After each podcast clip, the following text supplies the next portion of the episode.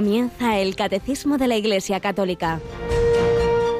Un programa dirigido por el Padre Luis Fernando de Prada.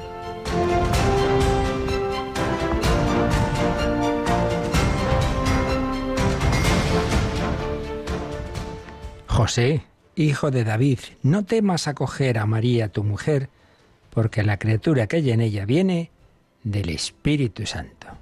Alabados sean Jesús, María y José. Muy buenos días. Y bueno, nos felicitamos todos porque hoy es, humanamente hablando, el cumpleaños de la Santísima Virgen María, Natividad de María, 8 de septiembre. Si el pobre San José estaba hecho polvo, no entendía nada de qué tenía que hacer ante el embarazo de María y oyó estas palabras del ángel en sueños, no temas acoger a María, no, no, no temas llevártela a tu casa, como hizo, porque esa criatura que hay en ella viene del Espíritu Santo. También nos lo dice el Señor, no temas acoger a María, no tengas esos reparos de tener devoción a la Virgen, no digas, ay, a ver si es que esto es demasiado, si no sé qué, no, no, no, si el Señor está encantado de que queramos a su madre, no temas acoger a María, tu madre, nuestra madre, ella que nació según la tradición de aquellos padres, Joaquín y Ana, y que lo que sí que es segurísimo es que nuestra madre espiritual, como Jesús le ha dicho, ahí tienes a tu hija, ahí tienes a tu madre, pues que no tengamos reparos, le pedimos a San José, estamos todavía en este año especialmente dedicado a él, que nos ayude a acoger a la Santísima Virgen María y precisamente en una radio que la tiene a ella por patrona y directora, pues con mucha alegría así lo hacemos. Es María, sin duda, quien inspiró este proyecto en el mundo entero, que va extendiendo ese amor y esa devoción que, entre otros medios que tiene, por supuesto, el Señor y la Virgen, uno más eh, humilde y sencillo, la radio de la Virgen, pero que sin duda pues va haciendo esa labor así, al modo de María y de José, a lo tonto, sencillamente, con medios pobres. Pues aquí nos acompaña Yolanda Gómez. Buenos días, Yoli. Muy buenos días, padre. Pues un día bonito para todas las Radio Marías y precisamente tenemos entre nosotros, eh, ayer lo vieron nuestros oyentes en Entre Amigos, ¿verdad? a, Margarida. A, una, se llama Mar, en, en, portugués, a ver cómo se dice. Margarida. Margarida, de esa naciente Radio María en Portugal, ¿verdad? La radio que tiene Fátima y que va dando sus primeros pasos, una gran alegría y como pues también ella y todo ese grupo, pequeñito todavía, que están empezando Radio María allí, están llenos de ilusión, ¿verdad? Sí, sí, sí. Es, eh, es un equipo muy joven, pero con muchas ganas, mucha alegría, mucho trabajo, ¿saben? Pero, pero bueno, saben que, que, es el comienzo de, de una radio que puede hacer mucho bien allí en Portugal. Así que también pedimos a nuestros oyentes su, oración. Dentro de un par de semanas un servidor también eh, habrá unos días que, no está aquí con vosotros porque también voy a ir para allá para un poquito eh, eso, acompañarles y darles, transmitir un poquito de lo mucho que vamos aprendiendo todos aquí al cabo de los años. Y también queríamos anunciar hoy bueno, pues entre los cambios de programación que ya explicaremos en el mes de octubre, como todos los años, hay uno que vino por, por motivos eh, humanamente duros, pero que el Señor sabe más que nosotros. Sabéis que eh, hemos tenido durante años y tenemos varios programas precisamente sobre la Virgen, unos más de espiritualidad o de historia, pero también teníamos una mariología dogmática de altísimo nivel precisamente con un sacerdote de, doctor en, Mariología, ni más ni menos, el padre Joan Antonio Mateu, y bueno, pues tuvo un ictus y, a pesar de que no era mayor, no llegaba a los 60, pero no, no lo superó. El Señor se lo llevó, seguro que está con la Virgen María, lo vamos también ahora a encomendar.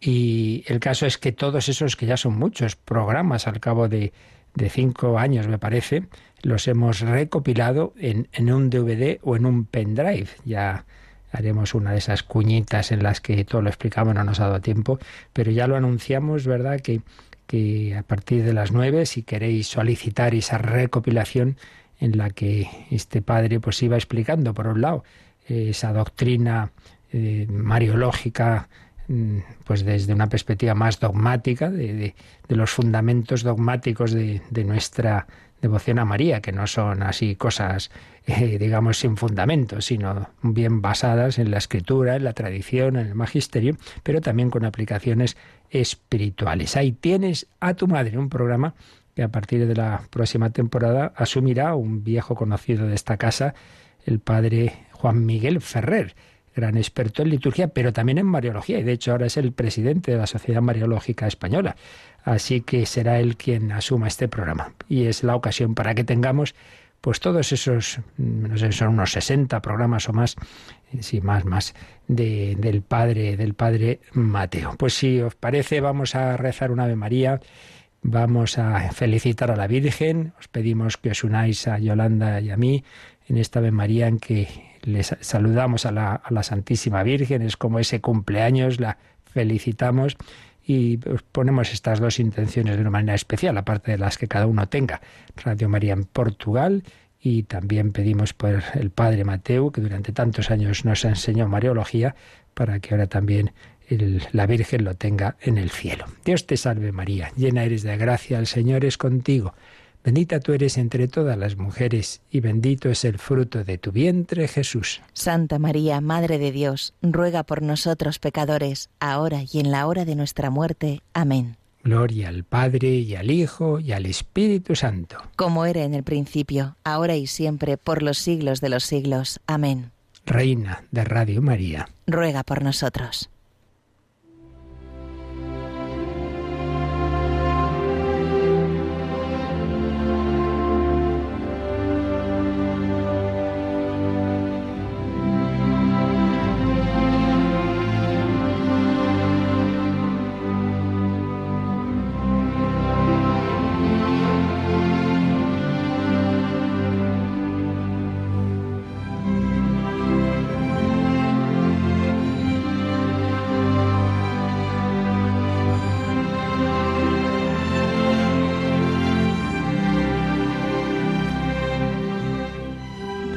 Santa Margarita María de Alacoque, autobiografía.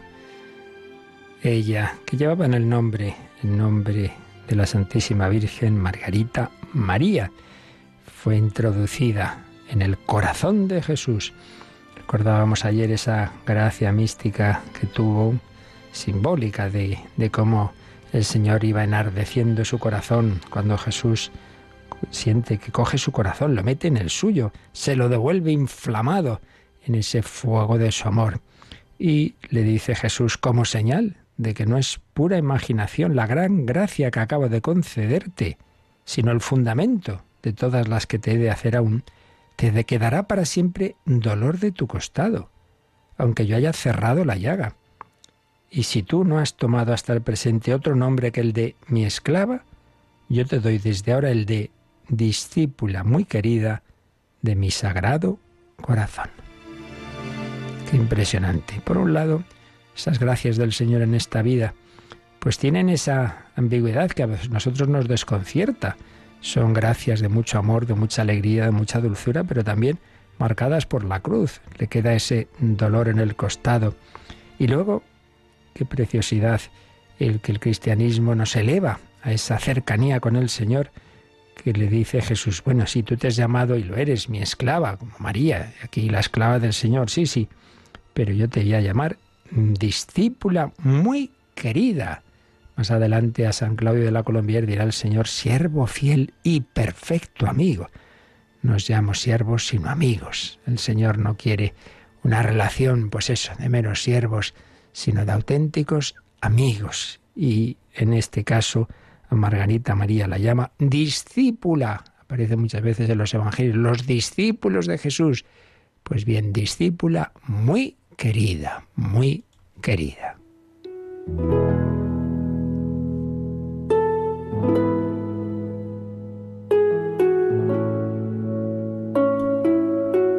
Y bueno, vamos recogiendo, saltando algunos lugares de esta autobiografía, vamos recogiendo algunos de los de los párrafos que más nos puedan ayudar.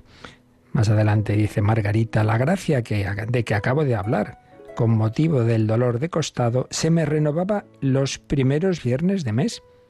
se me representaba el Sagrado Corazón como un sol brillante de luz esplendorosa, cuyos ardentísimos rayos caían a plomo sobre mi corazón, el cual se sentía al instante abrasado con un fuego tan vivo que parecía que me iba a reducir a cenizas.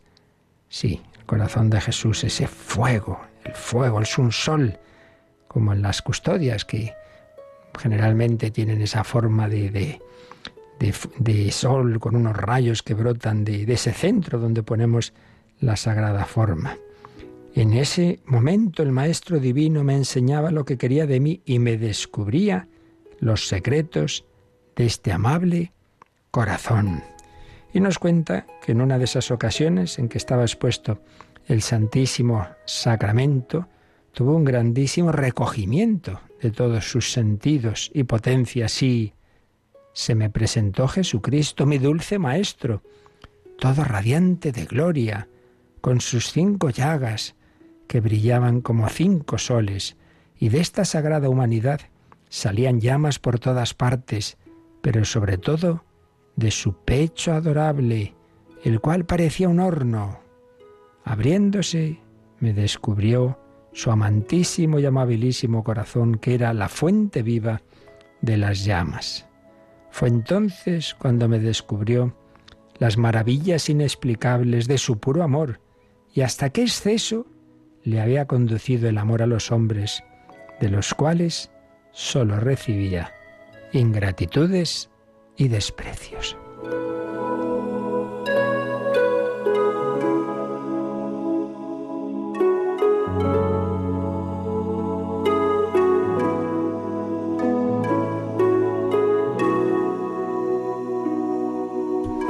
Señor no sabe qué hacer ya para mostrarnos lo que nos quiere, ese fuego de amor que le salía por las llagas, todas esas llamas de su amor y sobre todo de ese horno ardiente de caridad de su pecho, de su corazón, me descubrió hasta qué exceso, qué exceso. Le había conducido el amor a los hombres, Señor, te has pasado, diríamos, pero ¿por qué tanto sufrimiento? ¿Por qué tuviste que mostrarnos el amor con la flagelación, con la coronación de espinas, con la terrible crucifixión? ¿Por qué? Y encima, de la mayor parte solo recibes ingratitudes y desprecios.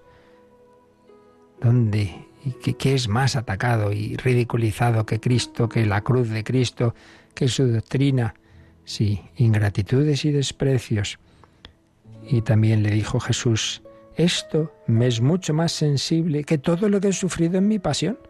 El ver eso, el ver que a pesar de todo, ese regalo de la Eucaristía lo despreciamos, dice que el Señor, que le era más sensible que los mismos sufrimientos de la pasión. Estimaría un poco todo lo que hice por ellos y querría, si fuese posible, hacer aún más. Pero no tienen más que frialdad y rechazo para corresponder a todos mis desvelos por procurar su bien. Pero tú al menos dame el placer de suplir sus ingratitudes en cuanto puedes ser capaz de hacerlo. Pues aquí otra llamada a todos nosotros, que tengamos ese espíritu de reparación. El Señor es tan poco amado, incluso es blasfemado, es atacado, ridiculizado, perseguida su iglesia, tantos cristianos buenos que, que, que son atacados de una manera cruenta o incruenta, tantas profanaciones de la Sagrada Eucaristía, pero Jesús nos dice, bueno, tú al menos procura suplir, pero claro, Margarita dice, ¿yo cómo? Yo manifestó su impotencia y entonces Jesús le dijo, toma, ahí tienes con qué suplir todo lo que falta.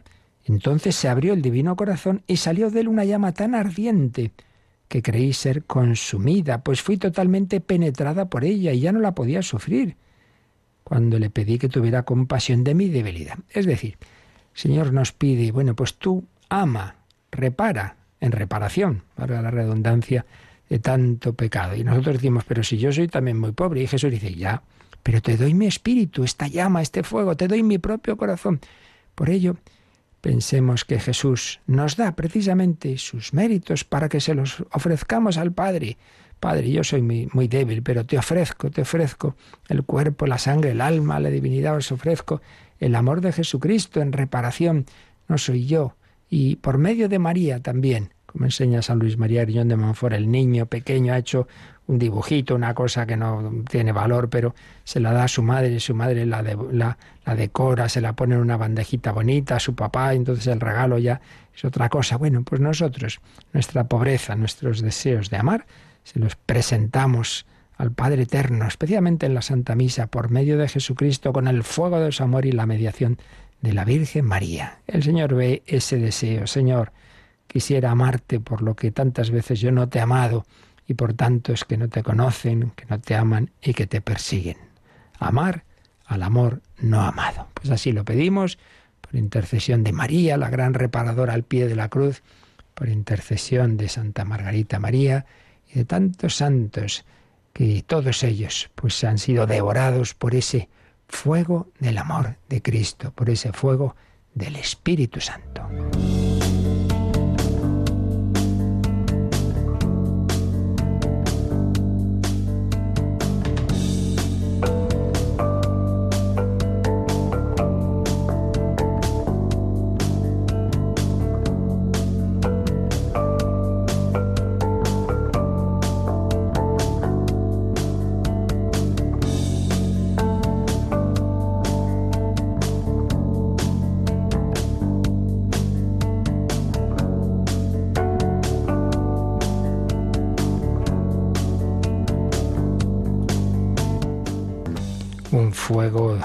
Espíritu Santo que se nos comunica pues cuando Dios quiere y como Dios quiere, como hacía con Santa Margarita, por supuesto, pero que donde sí que seguro, con toda certeza, porque así Dios lo ha prometido, se comunica es en la liturgia, en la liturgia particularmente en su columna vertebral, que son los sacramentos. En todos ellos actúa el Espíritu Santo y nos hace presentes de una misteriosa manera los misterios de la vida de Cristo, que nos no se nos comunican los frutos de lo que Jesús hizo, de los méritos de su encarnación, de su nacimiento, de su vida oculta, vida pública, pasión, resurrección, ascensión al cielo y envío del Espíritu Santo. Todo eso que ocurrió históricamente hace siglos, pues ahora se nos aplica las gracias de todo ello a través de la liturgia. Estamos viendo cómo la liturgia se sirve de todo lo humano, incluso material, como instrumento de la Santísima Trinidad. Y lo vimos pues en, en, tanto en cuanto pues el Señor usa los diversos símbolos, usa también las imágenes y estamos ahora empezando a ver cómo todo esto es a través del tiempo. ¿Qué es el tiempo? Ahora lo veremos. A través del tiempo Dios se nos va comunicando los frutos de la obra redentora. Vamos a releer el número que ayer comenzábamos de este apartado sobre el tiempo litúrgico, habíamos visto, pero lo releemos, insisto, el 1163. La Santa Madre Iglesia considera que es su deber celebrar la obra de salvación de su divino esposo con un sagrado recuerdo en días determinados a través del año. Cada semana, en el día que llamó del Señor, conmemora su resurrección que una vez al año celebra también, junto con su Santa Pasión, en la máxima solemnidad de la Pascua. Además, en el ciclo del año desarrolla todo el misterio de Cristo.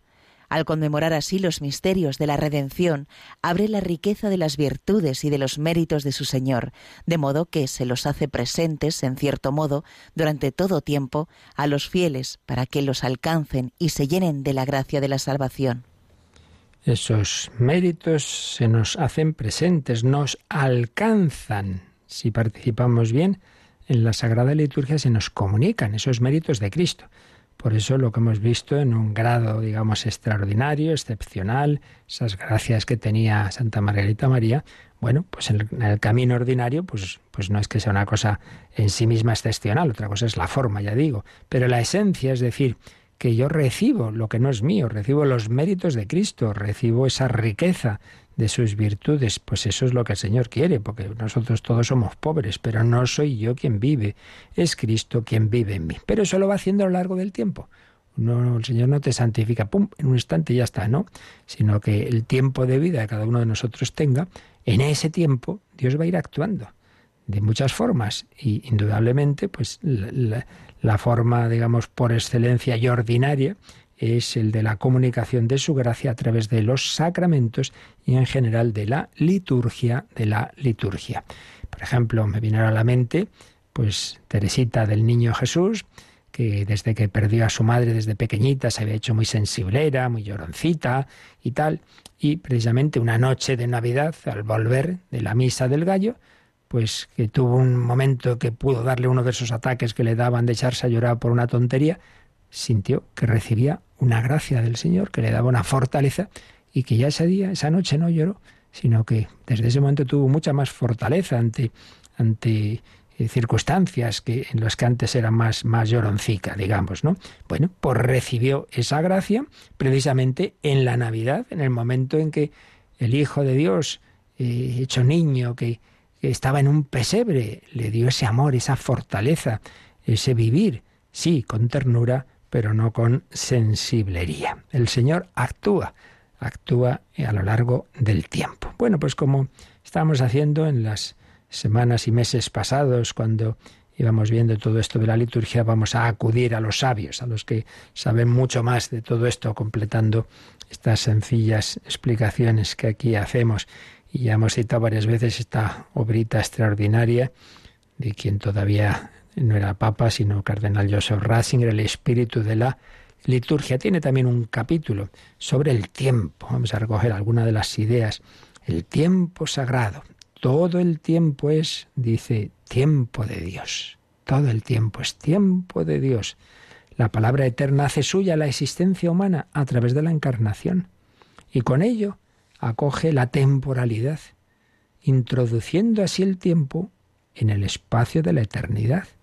Cristo mismo es el puente entre el tiempo y la eternidad.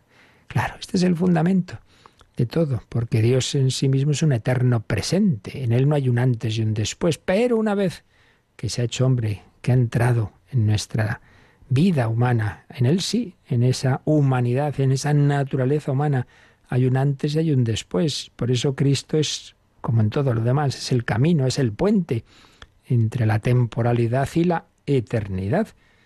Si, seguía diciendo Joseph Ratzinger, si en un primer momento no parece posible que pueda existir relación entre el siempre de la eternidad y el tiempo que va pasando, ahora es el eterno mismo el que ha traído el tiempo hacia sí. En el Hijo coexisten tiempo y eternidad. La eternidad de Dios no es simplemente ausencia de tiempo, negación de tiempo, sino dominio sobre el tiempo, que se realiza en el ser con y el ser en el tiempo.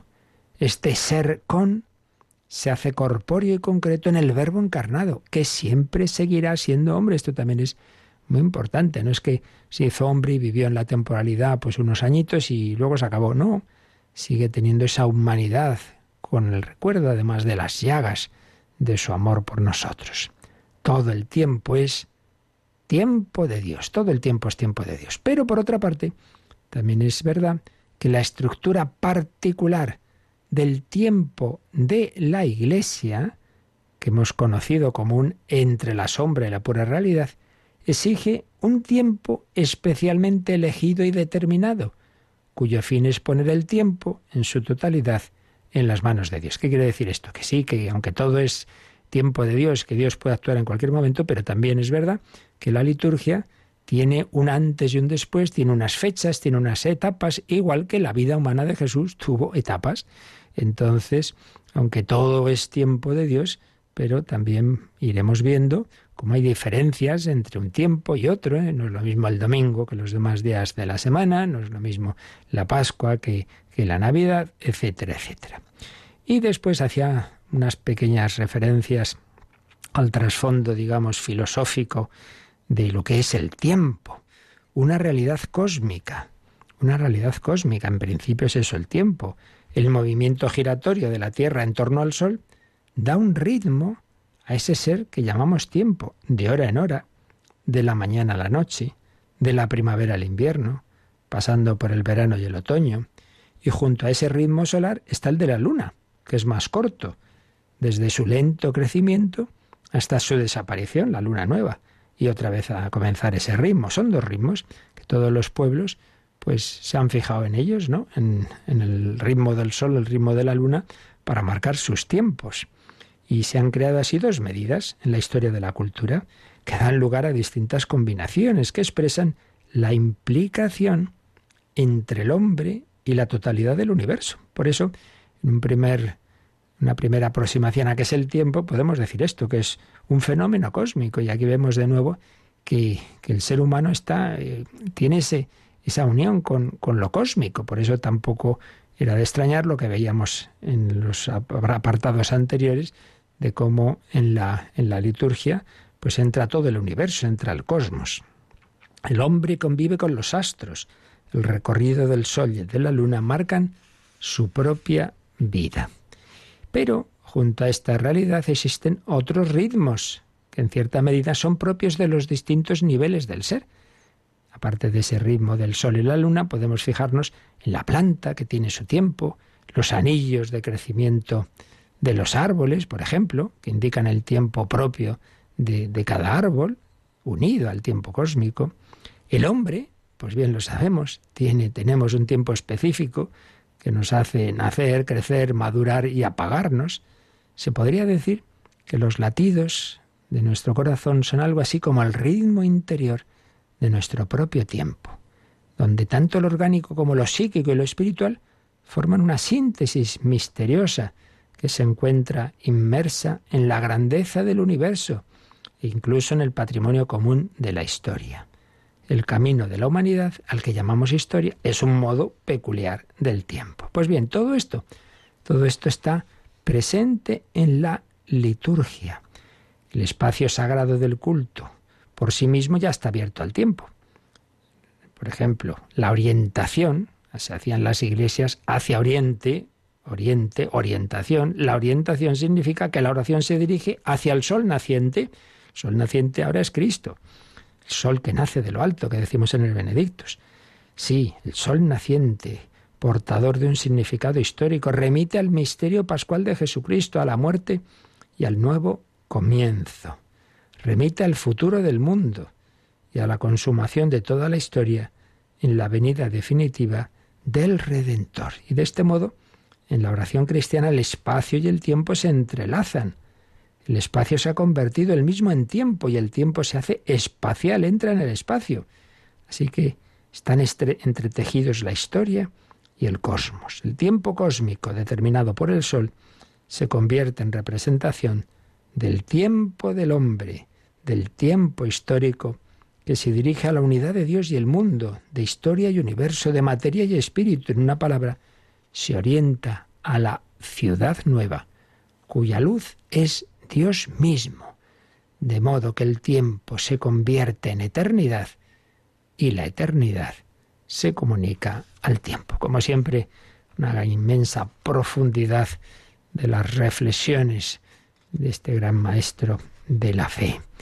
Joseph Ratzinger, el espacio, el tiempo, Dios, el hombre, la humanidad de Cristo como puente entre el tiempo y la eternidad.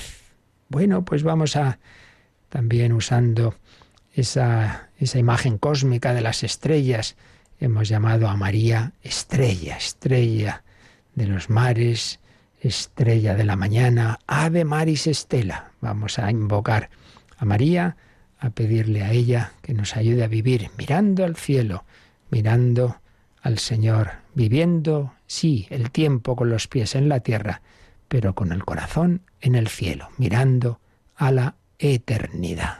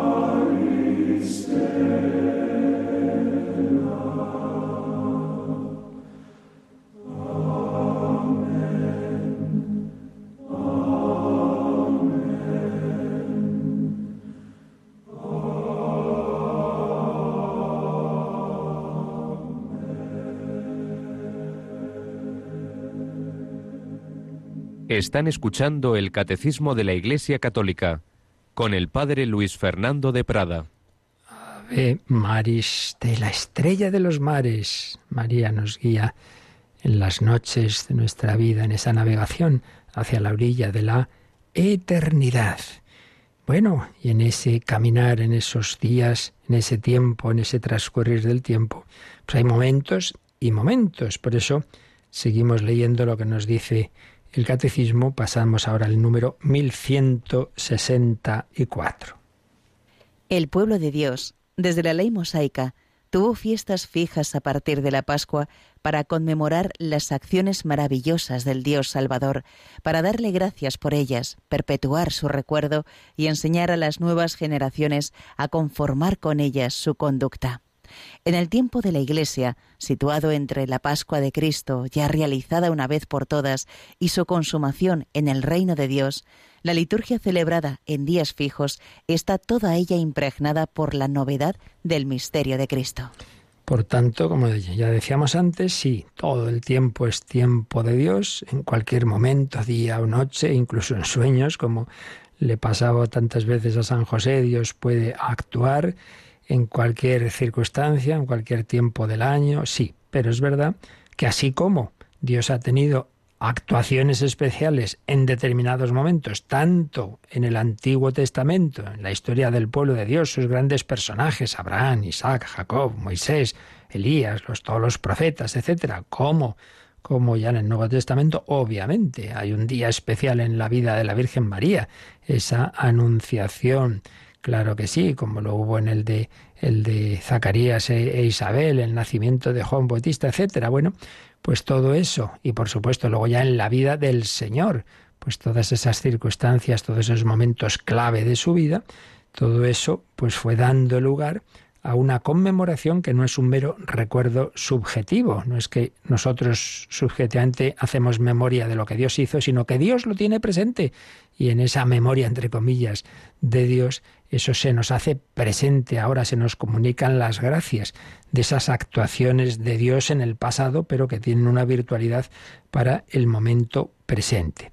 Esto pues dio lugar, como digo, a unas fiestas fijas ya en la historia de Israel. Esto está muy estudiado y tenemos un programa de un hiperexperto en el tema, el padre Francesco Voltaggio, que precisamente reside allí en Tierra Santa y que sabéis que nos ha ido explicando y lo seguirá haciendo en ese programa de A las fuentes de la fe en Tierra Santa como, como nadie, porque es un súper experto, como digo, todo este tema de la liturgia judía, las fiestas judías y cómo ellas han ido preparando y desembocando en, en lo que ya es nuestra liturgia cristiana.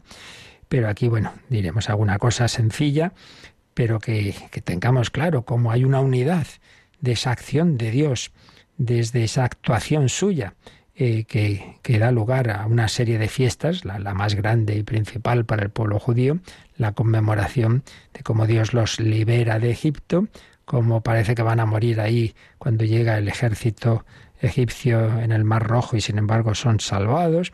Todo ello pues celebran esa Pascua que ya la noche antes de, de salir, pues aquello del Cordero, con cuya sangre untaban las jambas de las puertas, de las puertas y entonces en aquella plaga de los primogénitos pues eran salvados las familias israelitas por esa sangre del cordero. Evidentemente todo en el Antiguo Testamento era preparación de la plenitud que iba a darse en el Nuevo. El cordero es Cristo, el cordero de Dios que quita el pecado del mundo, con esa sangre, sangre derramada por vosotros y por muchos para el perdón de los pecados, para liberarnos de la esclavitud de este mundo, de su faraón, que es el maligno, para llevarnos a través del desierto de esta vida a la tierra prometida, que es el cielo.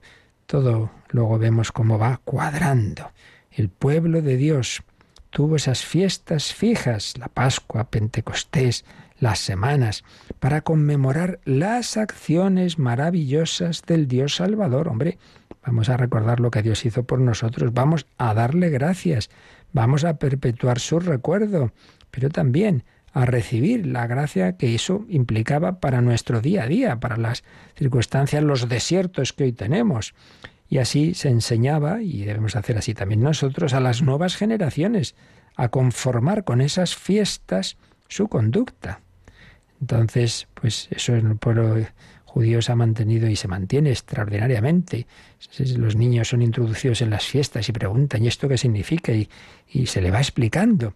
Y así debemos hacer también nosotros. Por eso, después de hacer esta alusión a las fiestas judías, dice el catecismo que en el tiempo de la Iglesia, situado entre la Pascua de Cristo y su consumación en el reino de Dios, y nosotros ese es el tiempo de la Iglesia, desde lo que Jesús hizo hasta, hasta que termine la historia, situado entre la Pascua de Cristo, ya realizada una vez por todas, y su consumación en el reino de Dios, pues en este tiempo de la Iglesia, la liturgia, celebrada en días fijos, está toda ella impregnada por la novedad del misterio de Cristo, toda ella impregnada por el misterio de Cristo. Y aquí pues de nuevo recurrimos a otro de nuestros de nuestras obras de referencia de los que saben mucho de todo esto y acudimos al padre Jean Corbon, este sacerdote libanés ya fallecido, que era un sabio de sobre todo estos temas de liturgia y de oración, que participó mucho en la redacción del catecismo precisamente de la Iglesia Católica y en su obra clásica Liturgia Fontal pues nos hablaba de esto, de este tiempo, de este tiempo nuevo, y decía cómo las celebraciones son como los momentos en que la economía de la salvación se convierte en liturgia en los últimos tiempos. Recordemos que economía de la salvación se refiere pues, a lo que hizo el Señor, a, a, las acciones de Jesucristo, históricas. Pero eso que él hizo entonces ahora es liturgia. La ola vivificante del río de la vida no es intermitente. Hasta que su ascensión se cumpla en su parusía, hasta ese final de la historia cuando Jesús vuelva, Cristo no cesa de envolver este mundo con la ternura de su espíritu. Jesús ha resucitado, es el Señor de la historia, en la cual estamos implicados. Él es y Él viene. Su venida irresistible supera los momentos de nuestras celebraciones. Siempre lo recordamos en Adviento, ¿verdad? Él vino, Él viene ahora, viene en nuestra vida, cualquier momento y especialmente en la liturgia, y Él vendrá, la parusía. Su venida irresistible supera los momentos de nuestras celebraciones. Esos momentos son posibles tan solo porque son la irrupción en nuestro tiempo mortal de un tiempo vivo que está liberado de la muerte. Dicho de otra manera, en la fuente de nuestras celebraciones hay una energía del Espíritu Santo de la que debemos beber continuamente. Y es el tiempo nuevo de la resurrección. Este es el que invade nuestros días, nuestras semanas y nuestros años, hasta que nuestro viejo tiempo se sature y su velo mortal se rasgue. Desde ahora, hoy, nosotros podemos participar en él. ¿A qué voy a la liturgia? ¿A qué voy a misa? A pedir no sé qué, hombre, pues vale, pero sobre todo ven a beber, a, beber de ese costado abierto de Cristo donde brota ese río de agua viva que es el Espíritu Santo, este hoy del Dios vivo, en que el hombre puede entrar en la hora de Jesús. Su Pascua es el acontecimiento que atraviesa y sostiene toda la historia. He aquí, decía una antigua homilía, que los rayos sagrados de la luz de Cristo resplandecen. Una homilía inspirada en Hipólito. Dice, la noche, inmensa y oscura, ha sido tragada las sombrías tinieblas destruidas con esta luz, y la sombra triste de la muerte ha vuelto a entrar en la oscuridad. La vida se ha extendido a todos los seres, y todos están llenos de una profunda luz. El oriente de los orientes invade el universo, y aquel que existía antes que la estrella de la mañana y antes que los astros, inmortal e inmenso, Cristo, brilla sobre todos los seres más que el sol. Por eso, para todos nosotros que creemos en Él, amanece un día de luz, largo, eterno, que no se apaga, la Pascua mística. Pues sí, cuando celebramos a Jesucristo, nuestra Pascua, nuestro tiempo queda penetrado por ese día con mayúscula. Es transfigurado, se convierte en algo sacramental, porque este día no surge de la primera creación, como los días de los que dice el Génesis, atardeció, luego amaneció, no, no, es ese otro día cantado por el Salmo, el Salmo Pascual, el, 117 o 118 según la numeración. Este es el día en que actuó el Señor. Este es el día en que actuó el Señor. Alegrémonos, permanezcamos en el gozo. No es un día entre los otros como los otros, regido por la salida de la puesta del sol, sino que es la luz de la vida, que el ocaso de la muerte ya no puede oscurecer. Él es la plenitud de los tiempos. Esta irradiación del día de la resurrección no nos alcanza como un recuerdo, como un ideal abstracto. Si así fuera, la muerte tendría poder sobre él. No, no, es la energía constante del Espíritu Santo en nuestro tiempo mortal, no por encima, sino en el interior de cuantos lo acogen. Decía San Isaac de Nínive, nuestro Dios no está por encima, está ante nosotros esperando el encuentro. El encuentro, el encuentro del día de la resurrección y de nuestro viejo tiempo, del tiempo nuevo ofrecido por el Espíritu Santo y del tiempo vivido por el creyente, y aquí lo que hace de nuestro tiempo un tiempo sacramental. Qué maravilla. Bueno, muchas cosas de estas seguramente se nos quedan como muy elevadas y uno no sé si no acabamos de captar todo, yo el primero. Pero es que es así, el misterio de Dios nos supera, pero que al menos nos quede como ese deseo. Sí, Señor, yo no te acabo de entender mucho como cuando San Pedro, después de aquel discurso del pan de la vida, Jesús les dice, ¿también vosotros queréis marcharos?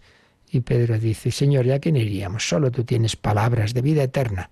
No se, había, no había debido enterar tampoco mucho el pobre, no habría entendido nada de aquello de que había que comer el cuerpo de Cristo, pero sabía que por ahí estaba la verdad, sabía que si de alguien se podía fiar era de Jesús. Pues sí, el tiempo de Dios, ese tiempo que nos ha dicho este número, que da lugar ya en, el, en la religiosidad del Antiguo Testamento a, a sobre todo a dos grandes ritmos. El ritmo semanal, el ritmo semanal, bien sabemos, tenía su centro en el sábado, Sabbat, el día de la semana especialmente consagrado al Señor. Hay que descansar de las cosas profanas, dedicarse al culto divino, estar más centrado en el Señor y saber descansar. Y luego, por otro lado, el ritmo anual con unas fiestas determinadas e históricamente, en primer lugar, por la creación. Siempre esos pueblos más unidos a la naturaleza, pues lógicamente han, tenido una relación especial con, la naturaleza, con la siembra, la cosecha, etc. También pues, los primeros corderitos que nacen. Y también, por otro lado, la creación, pero por otro lado con la historia. Y de hecho son planos que se van uniendo, esto lo hemos explicado en alguna ocasión. En la Pascua, pues está el origen ligado a la naturaleza, la primavera, la muerte del invierno ha sido vencida por la vida de la primavera, volvemos a recoger, eh, tenemos eh, de la naturaleza, que cultivamos esto, lo otro, esos, eh, esas hojas que habían caído de los árboles, vuelve la vegetación otra vez en primavera, nacen los primeros animalitos que algunos estaban ahí los pobres muertos de frío invernando, no, no. La, la vida de la primavera vence a la muerte del invierno.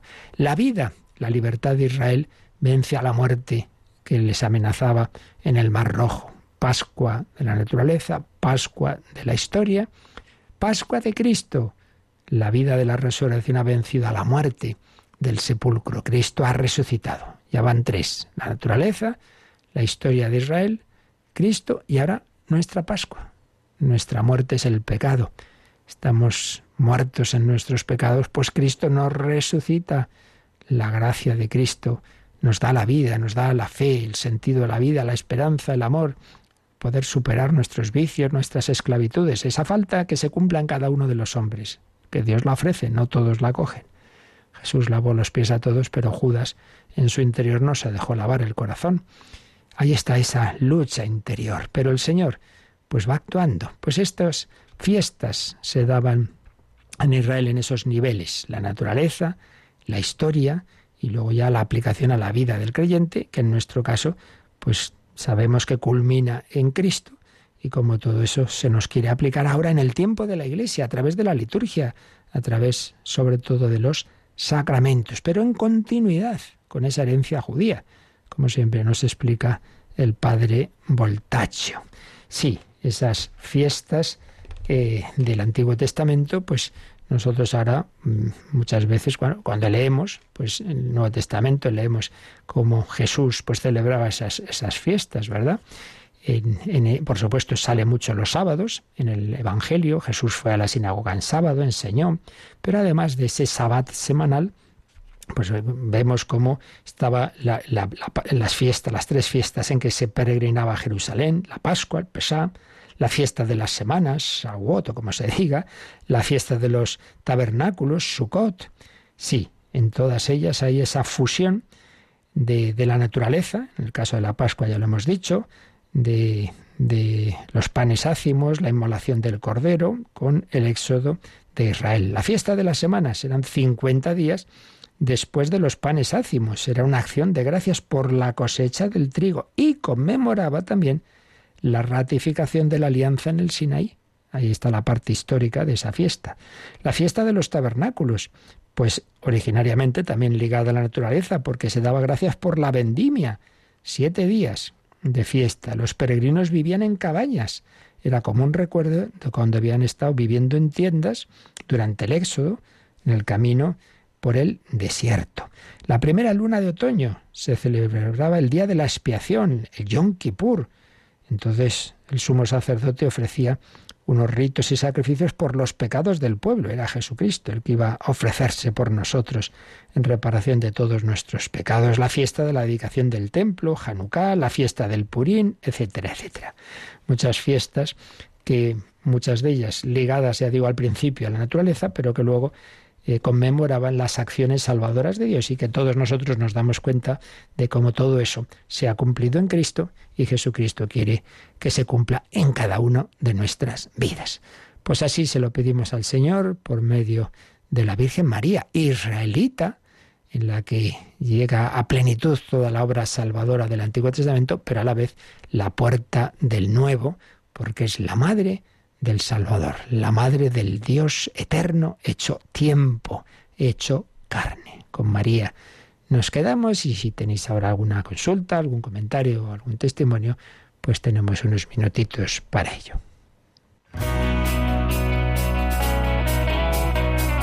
Participa en el programa con tus preguntas y dudas. Llama al 91005 9419 91005 9419. Puedes escribir un mail a catecismo arroba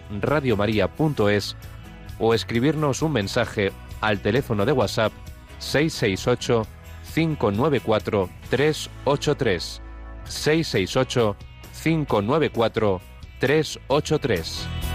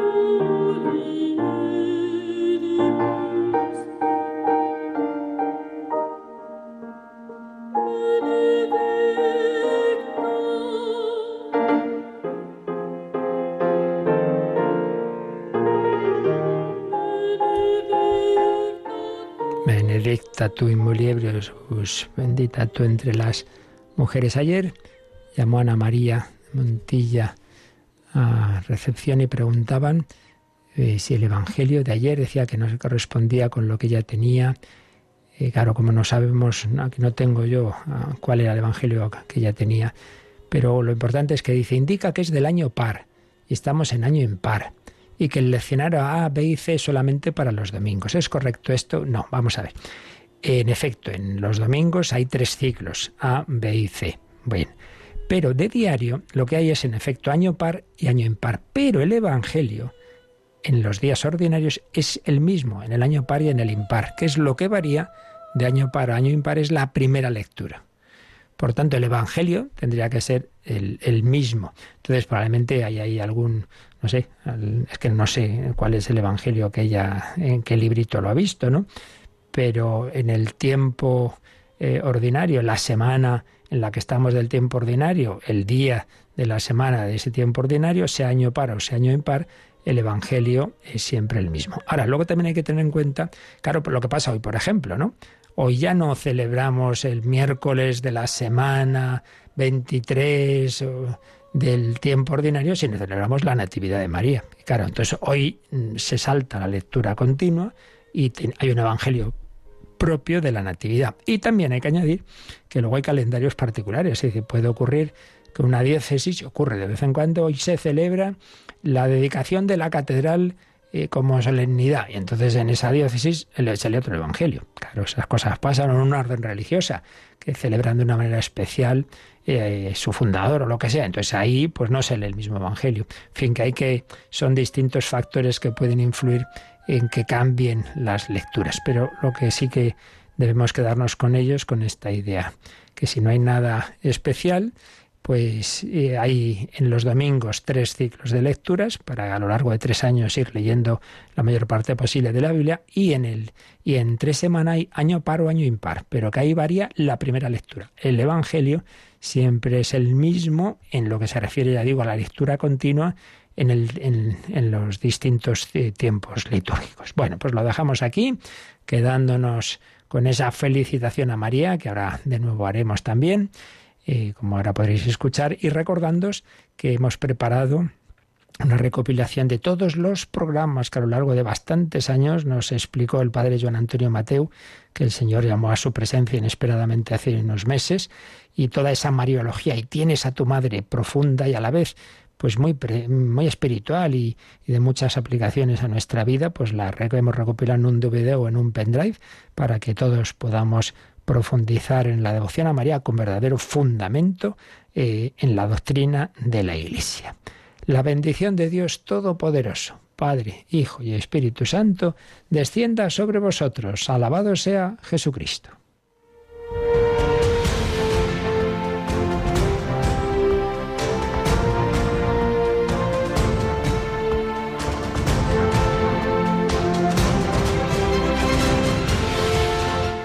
Han escuchado en Radio María el Catecismo de la Iglesia Católica. Un programa dirigido por el Padre Luis Fernando de Prada.